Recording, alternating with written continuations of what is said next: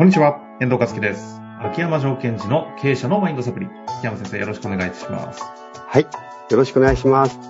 さあ、ということで、今日はですね、普段、えー1ヶ月に1回ですかね、あの、アカデミア、インナーダイビングアカデミアという秋山先生のオンライン、今はオンラインですよね。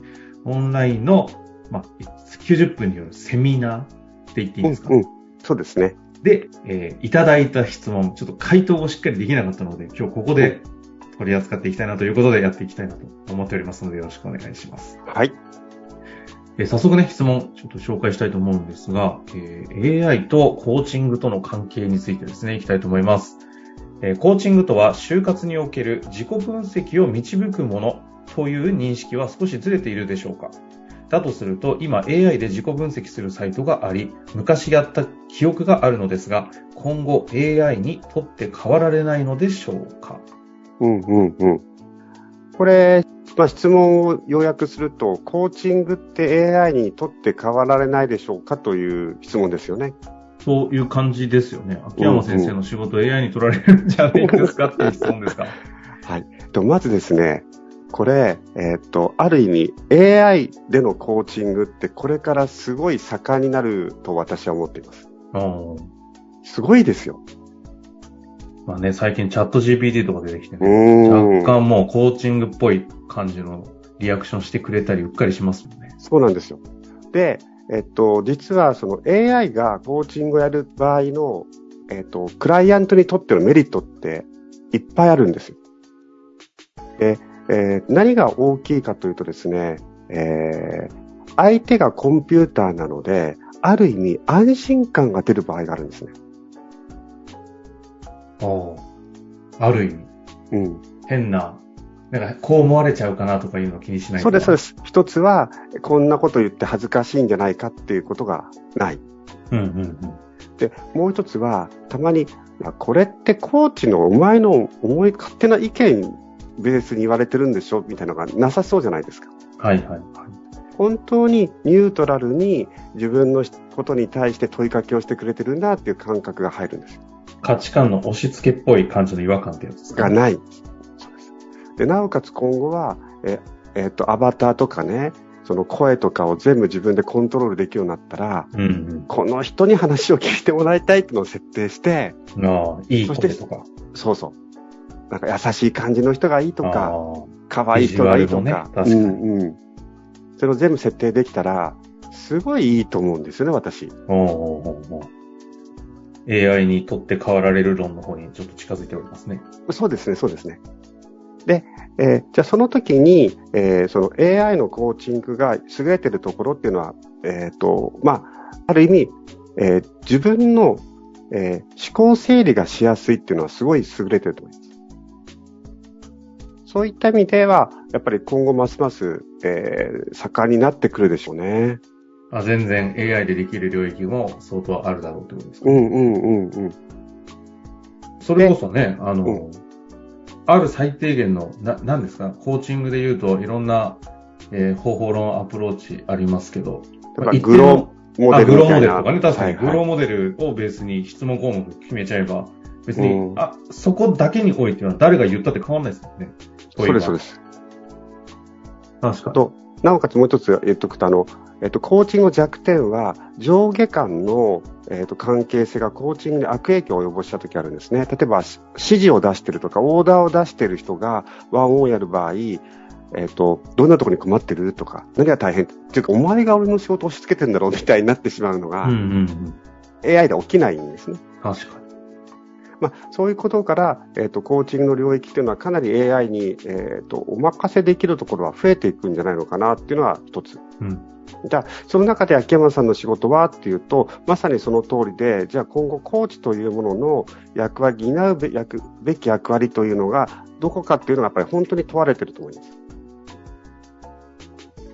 で、その中で私が、えっ、と、今やってることとか、これから意識したいことは、やっぱり本当にその人の人生に真剣勝負で自分が心から寄り添えるかどうかっていうのはすごい問われてる気がするんですね。うんうんうん。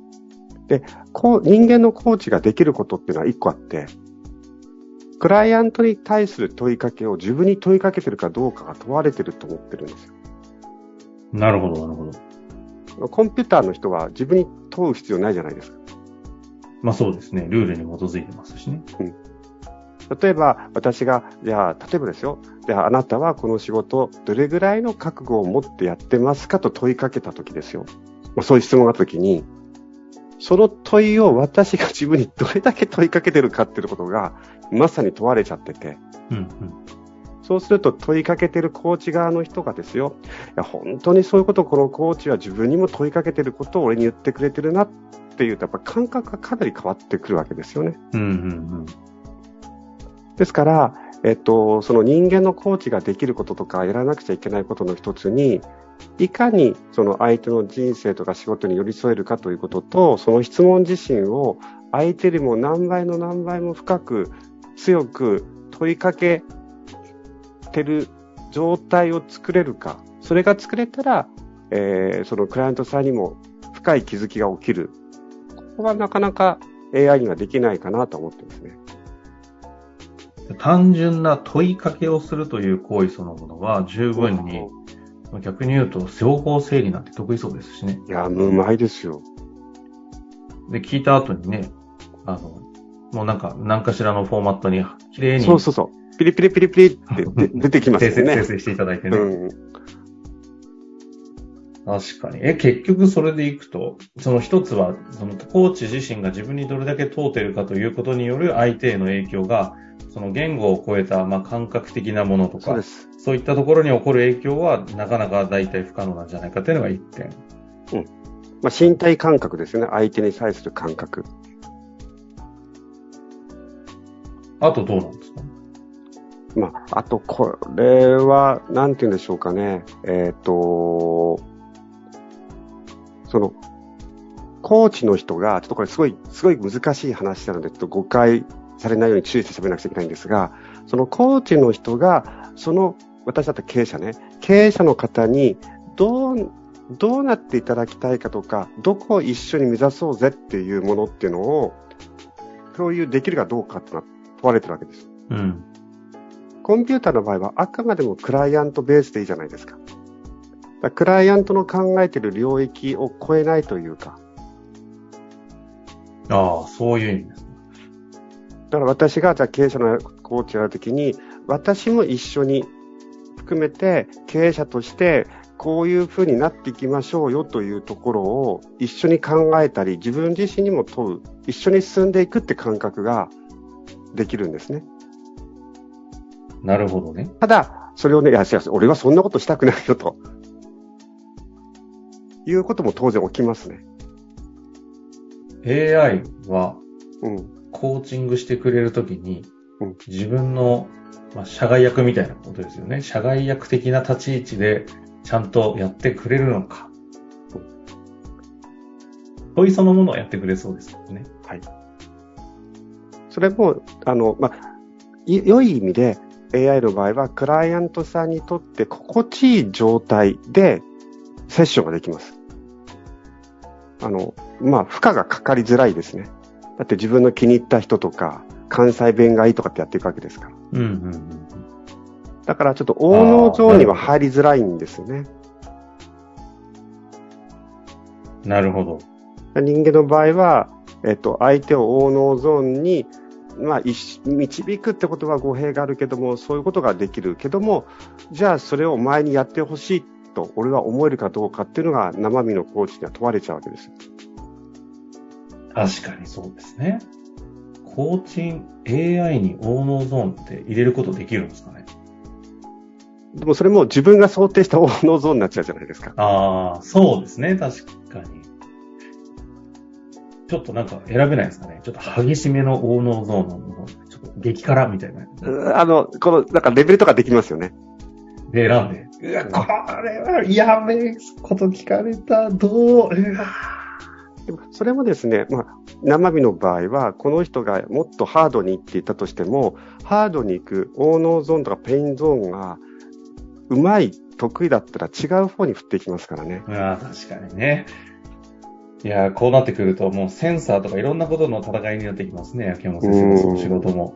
まあ、そんなこと言ったら、事業系の仕事だってほぼ全部 AI にとって変わられないんですから全部ハマります。ハマります、ハマります。税理士、ります。弁護士もそうですし、医者もそうだし、まあ、国家資格という意味でのね、あの、守られてるということにおいて代官されにくいという別の要素があるとしても、うん、人間と AI って区別で言えば、今の話はどれもハマるんでしょうね。そうですね。そのクライアント、まあ、良い意味でクライアントファーストのものは AI の方がいいですね。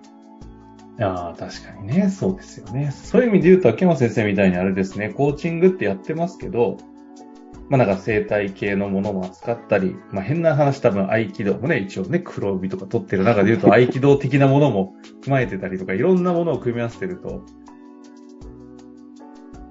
独特の秋山賢治らしい AI 化不可能な領域っていうのはそういうところにあるのかもしれないです。いやいやですから私も本当、あの、AI の方が出ていていただいたので、いい意味でこう、油断できなくなってきて、本当に私は、なんだろう、セッションの場に立っていいのかっていうことを問われちゃった時代になったんですよ。うん、今までは技術があったらコーチやってていいわけですから。これからは技術だとすると AI さんの方が優秀なので、お前が本当にそこに立っていいのかってことも常に問問わなくちゃいけなくて。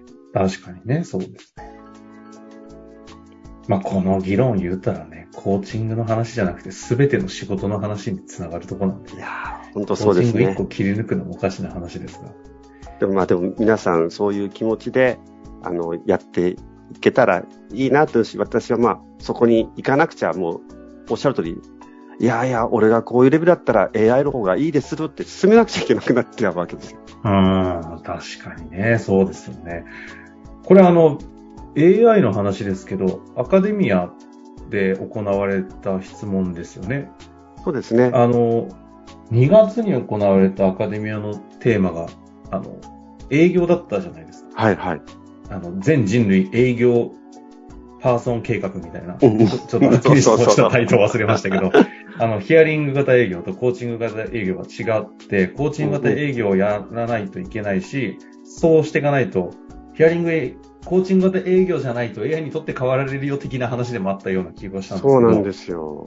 今ちょっとそれを思い出したので、ちょっと改めて、この話を踏まえて次回どうですか？あの、あ、いいですね。二つのあの、で今までは説明型営業してたんだけども、そうじゃなくヒアリング型営業だよと言われたんですけども、実はヒアリング型営業だったら AI の方が得意じゃないですかって話だったんです。になりそう。あ、実際そういう話なんですか、はい、あ、なるほど。やっぱそうなんですね。